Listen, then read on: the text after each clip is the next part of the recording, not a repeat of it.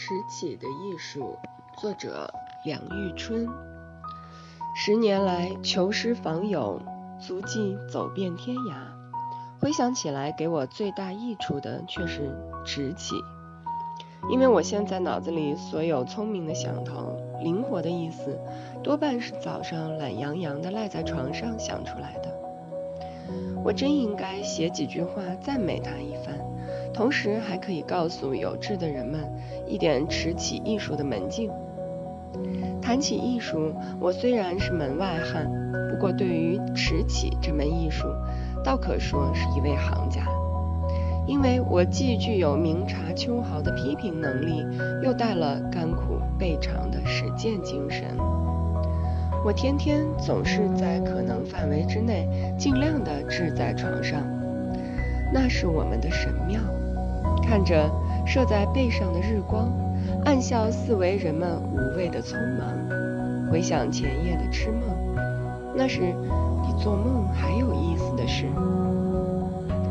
细想迟起的好处，唯我独尊的躺着，东倒西倾的小房，立刻变作一座快乐的皇宫。诗人画家为着要追求自己的幻梦，可牺牲一切物质的快乐，尽受亲朋的垢骂。他们从艺术里能够得到无穷的安慰，那是他们真实的世界。外面的世界对于他们反变成一个空虚。迟起艺术家也具有同等的精神。区区虽然不是一个迟起家大师，但是对于本行艺术的确有无限的热忱。艺术家的狂热，所以让我拿自己做个例子吧。当我是个小孩的时候，我的生活由家庭替我安排，毫无艺术的自觉，早上六点就起来了。后来到北方念书去，北方的天气是培养瓷器最好的沃土，许多同学又都是程度很高的瓷器艺术专家，于是绝好的环境同朋辈的切磋。使我领略到迟起的深味，我的忠于艺术的热度也一天一天的增高。暑假年假回家时期，总在全家人吃完了早饭之后，我才感动起床的念头。老父常常对我说清晨新鲜空气的好处，母亲有时提到重温稀饭的麻烦，慈爱的祖母也屡次向我姑母说。早起三日当义工，我的姑母老是起得很早的。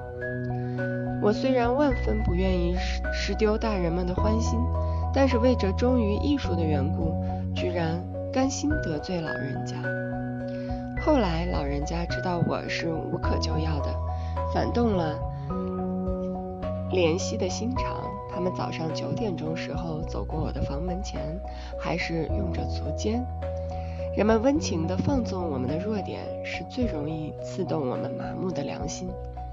但是我总舍不得遗弃了心爱的艺术，所以还是懊悔的，照样的高卧。在大学里，有几位道貌岸然的然的教授，对于迟到学生总是白眼相待。我不幸的很，老做他们白眼的好的。也曾好几次下个决心早起，免得一进教室的门就受两句冷讽。可是，一年一年的过去，我足足受了四年的白眼待遇，里头的苦处是别人想不出来的。有一年寒假住在亲戚家里，他们晚饭的时间是很早的，所以一醒来腹里就咕隆响着。我却按下机肠，故意想出许多有趣事情，使自己忘却了肚饿。有时饿出汗来，还是坚持着飞到十时是不起来的。对于艺术，我是多么忠实，情愿牺牲。好负作诗的爱伦坡，可说是我的同志。后来入世谋生，自然会忽略了艺术的追求。不过，我还是尽量的保留一向的热忱，虽然已经是够堕落了。想起我个人因为迟起所受的许多说不出的苦痛，我深深相信，迟起是一门艺术，因为只有艺术才会这样带累人，也只有艺术家才肯这样不变初衷的往前牺牲一切。但是从迟起，我也得到不少的安慰，总够补偿我种种的苦痛。吃起给我最大的好处是我没有一天不是很快乐的开头的。我天天起来总是心满意足的，觉得我们住的世界无日不是春天，无处不是乐园。当我神怡气舒地躺着的时候，我常常记起勃朗宁的诗：“上帝在上，万物各得其所。鱼游水里，鸟栖树枝。”我卧床上。人生是短促的，可是若使我们有过光荣的青春，我们的一生就不能算是虚度。我们的残年很可以傍着火炉晒着太阳，在回忆里过日子。同样的，一天的光阴是很短促的，可是若使我们有过光荣的早上，一半时间花在床上的早晨，我们这一天就不能说是白丢了。我们其余时间可以用在追忆清早的幸福。我们青年时期若是是欢欣的结晶，我们余下的一生一定不会很凄凉的。青春的快乐是有影子留下的，那影子好似带了魔力，惨淡的老年给他一照，也呈出和蔼慈祥的光辉。我们一天里也是一样的。人们不是常说？一件事情好好的开头，就是已经成功了一半了。那么，赏心悦意的早晨，是一天快乐的先导。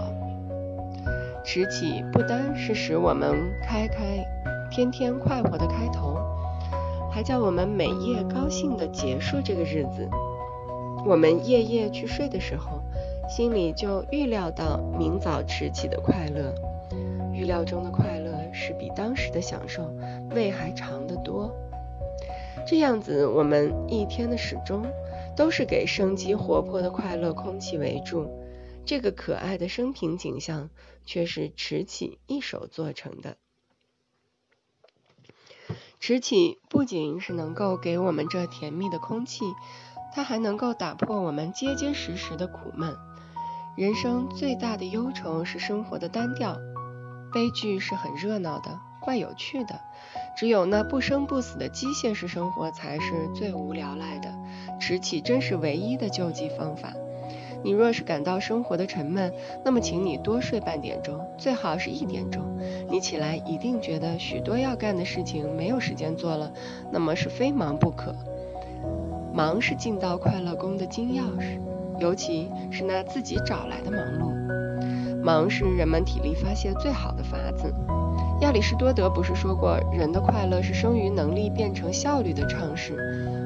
我常常在办公时间五分钟以前起床，那时洗脸、刷牙、进早餐都要现最快的速度完成，全变成最浪漫的举动。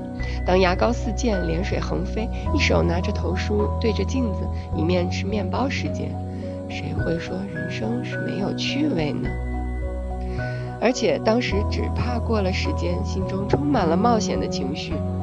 这些暗地小的不碍事的冒险兴奋，是顶可爱的东西，尤其是对于我们这般不敢真真履险的懦夫。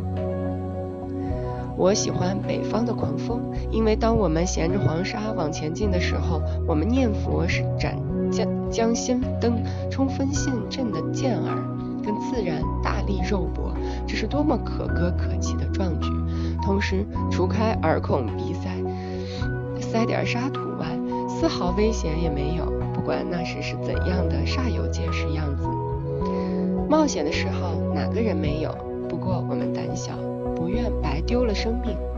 仁爱的上帝因此给我们卷起蔽天的刮风，做我们安稳冒险的材料。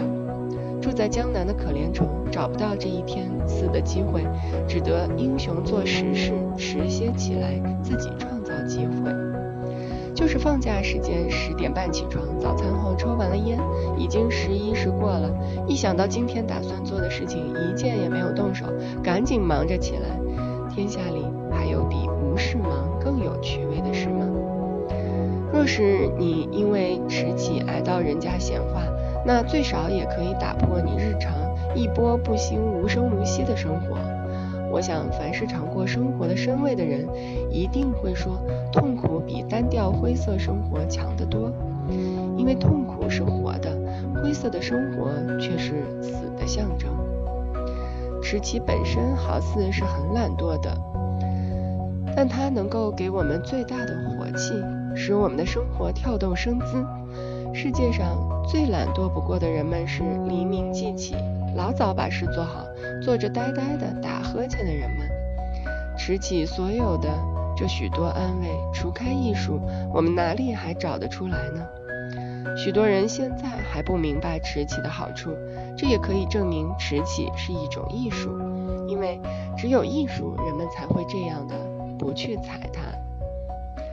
春宵苦短日高起，五六点钟醒来就可以看见太阳，我们可以最野似的躺着，一直躺了好几个钟头，静听流莺的巧转，细看花影的漫移，这真是迟起的绝好时光。能让我们天天多躺一会儿吧，别辜负了这一刻千金千金的春朝。人们做事情怎么会成功呢？他必定先要暂时跟人世间一切别的事物绝缘，专心致志去干目前的勾当。那么他进行的愈顺利，他对于其他千奇百怪的东西越离得远。渐渐对于这许多有意思的玩意儿感觉迟钝了，最后逃不了个完全麻木。